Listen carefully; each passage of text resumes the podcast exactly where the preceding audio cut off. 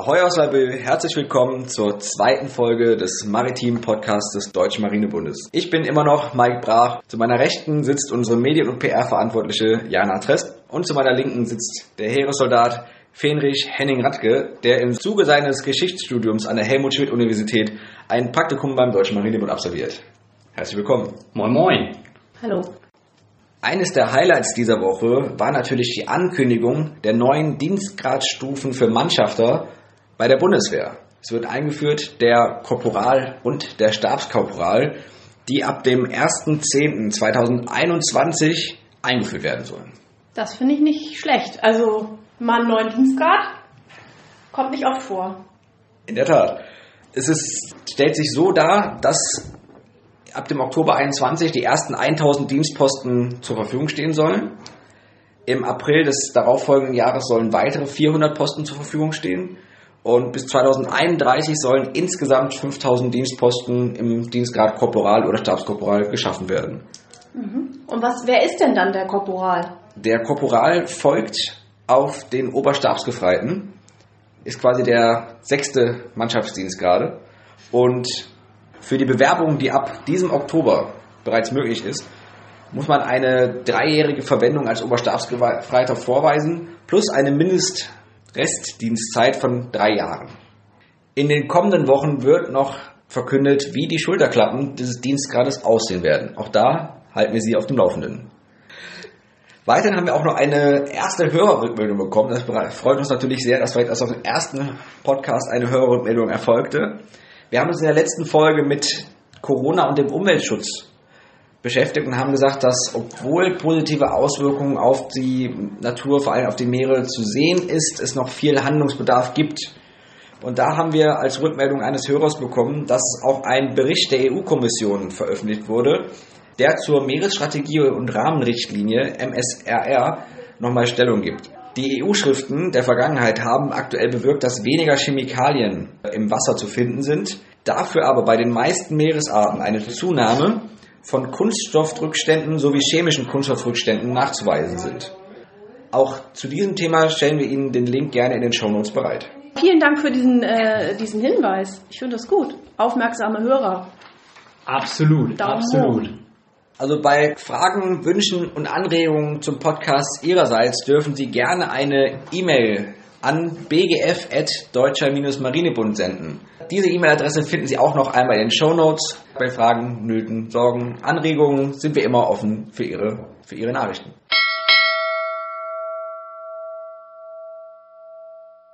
Henning, du arbeitest ja bei uns im Archiv hauptsächlich. Was gibt es da unten eigentlich so zu finden? Im normalen Arbeitsalltag kommen wir ja da selten hin. Ja, also wenn man das, wenn man Archiv hört, denkt man natürlich erstmal an verstaubte Katakomben, Langeweile pur, schlafende Praktikanten. Das Gegenteil ist aber der Fall. Das heißt, du bist noch nicht eingeschlafen. Ich bin noch nicht eingeschlafen, vor, vor Spannung kann ich teilweise nicht mal abends einschlafen, denn das Archiv des DMB ist eine wahre historische Schatzkammer und ich übertreibe nicht. Ähm, es enthält ein buntes Potpourri an Nachlässen, ähm, die, die uns ähm, Menschen anvertraut haben, Familiengeschichten, ähm, Tagebücher aus Kaiserszeiten, aus den Weltkriegen natürlich auch, bis zurück äh, ins 19., Mitte des 19. Jahrhunderts. Ähm, wir haben auch einige Kuriositäten. Und ich vermute, dass du uns wahrscheinlich sogar eine mitgebracht hast. Tja, so ganz, ja. ganz, Ja. ganz vage Vermutung. Da hast du vollkommen recht, Mike. Äh, Ich habe uns mal ein kleines Schmankerl heute mitgebracht aus den Untiefen des DMB-Archivs. Und zwar hat sich dort ein Herr mal große Mühe gemacht und ein altes Tagebuch seines Großvaters transkribiert. Das Tagebuch war in der altdeutschen Schreibschrift Sütterlin verfasst. Was hat sein Opa gemacht? Sein Großvater Rudolf Lange war Zimmermann und äh, fuhr in dieser Funktion über 20 Jahre lang zur See. Und er führte Tagebuch von 1899 bis 1920. Und heute, Langer Zeitraum. Wahnsinn, oder? Und ähm, es ist auch alles andere als langweilig. Er hat es sehr persönlich gehalten. Ähm, gleichzeitig bietet es auch super Einblicke in den, in den seemännischen Alltag damals. Äh, wir lernen viel übers Leben im Ausland. Ähm, wie, wie haben die Matrosen gelebt? Immer wieder die gleichen Motive. Ähm, wie wichtig Post für die, für die Matrosen war. Es gab ja wenig Abwechslung im, im, im Dienstalltag, auf Wache und so weiter. Das Kohlen wird immer wieder beschrieben. Zwei ganz wesentliche Inhalte des, des seemännischen Alltags. Auf welchem Schiff ist der gefahren? Der Herr Rudolf Lange ist auf vielen verschiedenen Schiffen gefahren. Heute wollen wir uns anschauen äh, seine erste Reise auf der SMS Gefion. Die SMS Gefion war ein Kreuzer und Teil des Ostasiengeschwaders und uns im DRMB-Archiv liegt ein Tagebuch von 1899 bis 1902 vor. In dieser Zeit nahm der Zimmermann Rudolf Lange an einer Reise der Gefion bis nach Tsingtao, damals deutsche Kolonie teil. Und äh, wir dürfen teilhaben an, an vielen spannenden Geschichten, die er dort erzählt. Ähm, und äh, ich würde gerne Ihnen, unseren lieben Zuhörerinnen und Zuhörern, ähm, ein paar Ausschnitte davon zukommen lassen. Bin gespannt. Ja, also die Reise des Zimmermanns Rudolf Lange beginnt im Mai 1899 in Kielgarden. Hm. Dort setzt er sich in den Bahnhof und fährt bis nach Wilhelmshaven, damals noch eine ganze Tagesfahrt, also er war gute zwölf Stunden unterwegs. Dort stand er dann am Kai und mit großem Hurra, wie er schreit, schreibt, ähm, wird die Gefion von der dortigen Bevölkerung verabschiedet. Zwei Monate später, am Donnerstag, dem 29. Juni ähm, 1899, kommt die SMS Gefion im Hafen von Yokohama an. Was glaubt ihr beiden? Jana, Mike, wie sah es damals aus in Yokohama? Was mögen das für Eindrücke für den Zimmermann gewesen sein? Ich glaube, vor über 120 Jahren war Japan natürlich auch noch keine Industrienation. Für viele ein, ein unbekanntes Land mit Menschen, die sehr fremd wirken und auch Gebäudestrukturen, die wir in unseren Breiten ja nicht kannten. Kulturschock. Ja. Kulturschock, äh, Kulturschock trifft es sicherlich. Ähm, der Zimmermann schreibt allerdings auch an anderer Stelle in seinem, in seinem Tagebuch, dass es überall nur so vor Kultur strotze. Also er ist sichtlich beeindruckt, auch von der Modernität Japans. Ähm, über die Verhältnisse in China wird er sich ganz anders äußern. Aber seine, seine Erlebnisse in Yokohama schildert er wie folgt. Als er am 29. Juni 1899 dort ankommt. Vormittags gegen 10 Uhr kamen wir dann in Yokohama an begrüßt von japanischen, englischen und österreichischen Kriegsschiffen. Sämtliche Schiffe hatten wir über die Toppen geflaggt. Abends an Land bis 11 Uhr. Yokohama ist eine große Weltstadt. Der Hafen liegt voll von Schiffen aller Nationen. Die Straßen und Häuser sind alle sehr sauber und reinlich und die Bewohner freundlich und zuvorkommend. Wir waren wieder an Land und haben uns tadellos amüsiert. Zuerst machten wir eine Landpartie durch Dörfer und Reisfelder, und dann nehmen wir ein tadelloses Abendbrot zu uns. Das Endziel des, des Zimmermanns Lange war wie gesagt Tsingtao. Das war eine, eine Marinestation des Kaiserreichs, eine der ersten, die wirklich auch vom, vom Deutschen Kaiserreich zum Marinestützpunkt ausgebaut wurde in Tsingtao. Und ähm, der Zimmermann Rudolf Lange beschreibt die, die Verhältnisse dort und geht später auch darauf ein, welche, welche Rolle er überhaupt gespielt hat. Was hat er überhaupt dort gemacht? Was waren seine Aufgaben?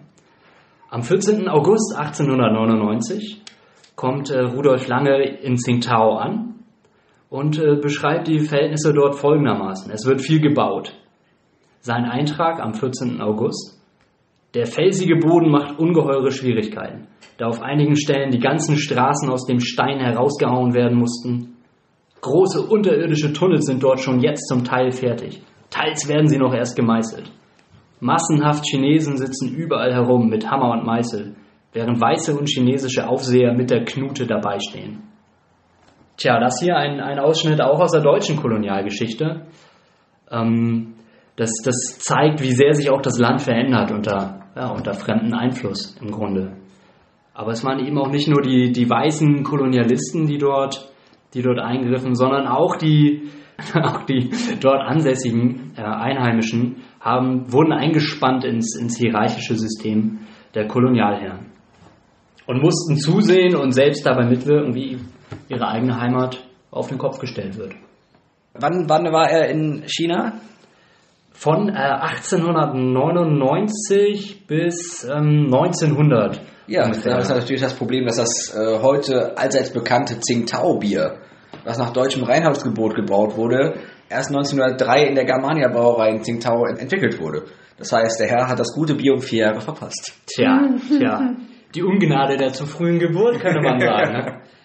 Tja, schade. Da hätte er sich sicher sehr drüber gefreut. Aber wenn ich mich nicht irre, äh, erwähnte er an anderer Stelle auch nochmal Bier. Also Bier gab es wohl schon, aber mit Sicherheit nicht so gut wie das uns bekannte Tsingtao-Bier. Was war nun die Aufgabe von Zimmermann Rudolf Lange in, in Tsingtao? Man muss sagen, damals war es eine sehr, sehr spannende Zeit, denn ähm, um das Jahr 1900 herum brach der Boxeraufstand in China aus. Boxer ist eine Fremdzuschreibung, denn eigentlich äh, wörtlich genommen nannten sie sich die Fäuste der Gerechtigkeit und aus Fäuste machten die Kolonialherren dann Boxer.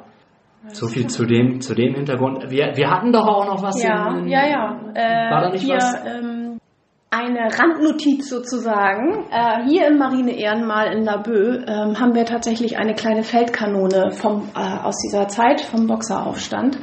Ähm, die äh, ist über äh, Umwege zu uns gekommen. Die hat äh, einer, der, ein Deutscher, der damals an der an dem Boxer Expeditionskorps teilgenommen hat, ne? ja, der hat da, da teilgenommen und der hat die mitgenommen. Also sie kam als Kriegsbeute sozusagen mit ihm mit. Und dann stand sie ganz lange Zeit bei diesem Herrn äh, im Vorgarten, um vielleicht ungebetene Gäste zu vertreiben, man weiß es nicht. Auf jeden Fall, äh, als der verstarb, ähm, hat seine Frau gesagt, jetzt äh, finde ich das auch eher, eher unpassend, eine Kanone, eine kleine Feldkanone im Vorgarten zu haben und hat sie dann dem DMB ähm, geschenkt. Aber man merkt, man merkt auch damals war der kleine Dienstweg schon äh, ein, ein, ein sehr löblicher Weg. Ja. Weil anders stelle ich es mir schwierig vor, mit einer großen Kanone einfach mal zu sagen, hier nimm die mal mit aufs Schiff. Nettes, nettes Gastgeschenk für die Frau daheim, oder? Definitiv. So, das Wie ist- gesagt, und heute steht sie eben hier bei uns im Marine Ehrenmal und erinnert natürlich an die äh, ja, zu Tode gekommenen im Rahmen des Boxeraufstandes. Was hat unser Zimmermann Lange nun getan, als er dort war? Ja, in eine Tsingtao? kleine Zwischenfrage noch. Du sa- sagst ja immer Zimmermann äh, Lange. Was macht denn dieser Zimmermann Lange überhaupt auf diesem äh, auf der äh? Gefion, ja. Und ähm, was hatte er denn eigentlich aber auf dem Schiff für, für eine Aufgabe? Also war er da auch Zimmermann? Ja, war er. Ähm, hielt ihm und, und, und seine Vorgesetzten aber nicht davon ab, ihn auch für andere Tätigkeiten äh, heranzuziehen. Natürlich gehörte, gehörte die, die, die Ausbesserung an Bord auch zu, zu, zu, seinem, ja, zu seinem Auftrag, zu seinem Job. Ähm, jedoch, und das geht auch aus seinem Tagebuch hervor, war er natürlich auch am Kohlen, also an der Übernahme der, der, der für den Antrieb äh, so notwendigen Kohle auch ähm, wurde er dafür auch gebraucht und es war wichtig, dass dort wirklich jeder, jeder angepackt hat. Interessanterweise schreibt er in seinem Tagebuch recht wenig dazu, was an Bord lief und ähm, äh, beschreibt viel mehr seine Landgänge, vielleicht weil das für ihn auch mehr, mehr Abwechslung War, war auch exotischer. War exotischer, sicherlich, äh, was die Kulinarik angeht, sicher auch was die anderen Menschen, Menschen betrifft und die, ja, und die, die Sehenswürdigkeiten, die es- die es dort so zu entdecken gab. Ähm, aber es war eben kein Freizeitausflug. Er war Teil des Ostasiengeschwaders und hatte als Besatzungsmitglied der Gefion eben auch einen, einen ganz klaren Auftrag und sein Schwerpunkt lag zu dieser Zeit 1900 auf den Landgängen. Die beschreibt er auch sehr eindrucksvoll und was es besonders spannend macht, ist, er wird mehr oder weniger direkt in Gefechte mit den Boxern verwickelt und das macht dieses Tagebuch des Zimmermann Rudolf Lange natürlich zu einem auch irgendwo einmaligen historischen Dokument, zu einer historischen Quelle. So schreibt er zum Beispiel am 9. Oktober 1899 seinen, seinen, ersten, ja, seinen ersten Landgang nach Tsingtao. Morgens machten wir unser zweites Landungsmanöver. Okay, war der zweite Landgang. Wobei wir Zimmerleute als Pioniere so bepackt sind mit Gewehr und Handwerkszeug, dass man sich nicht rühren kann. Das Wetter ist jetzt am Tage noch recht schön, aber morgens und abends wird es schon so kalt, dass man sich nicht an Deck aufhalten mag. Weiter beschreibt er seine, seine Arbeiten, die er, die er, dort, die er dort vornimmt. Ähm, er transportiert Holz an, an Land und legt, äh, baut Brücken und so weiter, um das Land ein Stück weit zugänglicher zu machen. Ja, wenn er aus Kielgarten kommt, muss er das kalte Wetter eigentlich gewöhnt sein. Normalerweise schon. Ich, ich nehme an, dass sie wohl auch das ein oder andere Mal ordentlich Hack auf sie gehabt haben. Ähm, Gut, äh, Henning, dann bedanke ich mich erstmal für die ersten Einblicke aus einem Tagebuch in unserem Archiv, das uns so, glaube ich, auch gar nicht bewusst war, was wir in nee, unserem Keller für Schätze haben. Absolut nicht. Ich freue mich auf weitere Eindrücke in den nächsten Wochen und äh, würde nun weitergeben zu unserem maritimen Wort der Woche. Jana, das stellst du wieder vor. Richtig.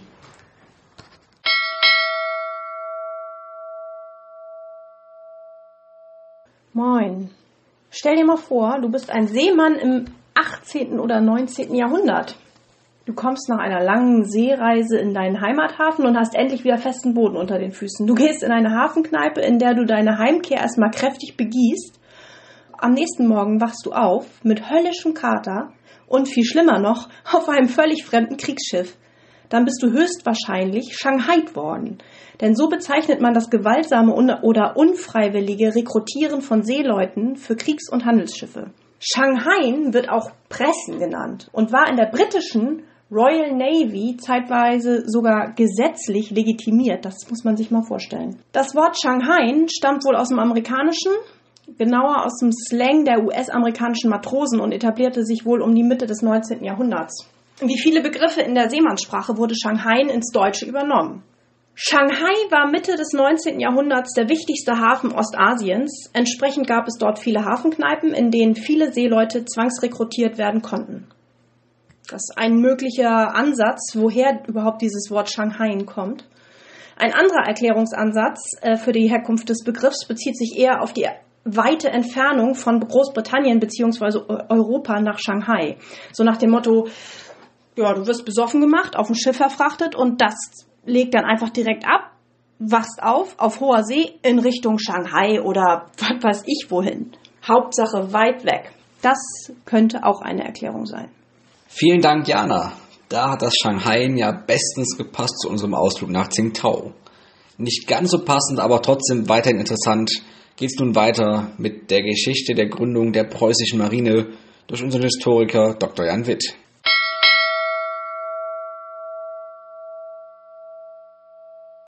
Die Gründung der preußischen Marine. Nicht die gesamtdeutsche Bundesflotte von 1848, sondern die parallel gegründete preußische Marine wird zum Vorläufer der späteren kaiserlichen Marine. Am 5. September 1848 befiehlt König Friedrich Wilhelm IV. von Preußen den Ausbau der seit 1815 bestehenden, faktisch aber nicht mehr existenten preußischen Marine. Damit sollen die See- und Handelsinteressen des wirtschaftlich aufstrebenden Königreichs Preußen geschützt werden. Am 1. März 1849 wird Prinz Adalbert von Preußen zum Oberbefehlshaber aller preußischen Kriegsfahrzeuge ernannt. Als Hauptstützpunkt dient zunächst Danzig. Als erster Stützpunkt in der Nordsee wird 1853 das sogenannte Jadegebiet erworben. Hier entsteht ein Marinehafen, der 1869 den Namen Wilhelmshaven erhält. Von 1859 bis 1862 unternimmt ein Geschwader der preußischen Marine erstmals eine mehrjährige Auslandsreise nach Südostasien, um Handelsverträge für Preußen und die norddeutschen Küstenländer abzuschließen. Am 2. September geht der Schoner Frauenlob in einem Taifun vor der japanischen Küste mit der gesamten Besatzung von 47 Mann verloren. Obgleich die preußische Marine 1861 als Folge innenpolitischer Machtkämpfe dem vom Heer dominierten Kriegsministerium unterstellt wird, macht der Flottenaufbau Fortschritte. In den drei sogenannten Einigungskriegen, die 1871 zur Gründung des Deutschen Kaiserreichs führen, spielt die noch im Aufbau befindliche Flotte keine wesentliche Rolle.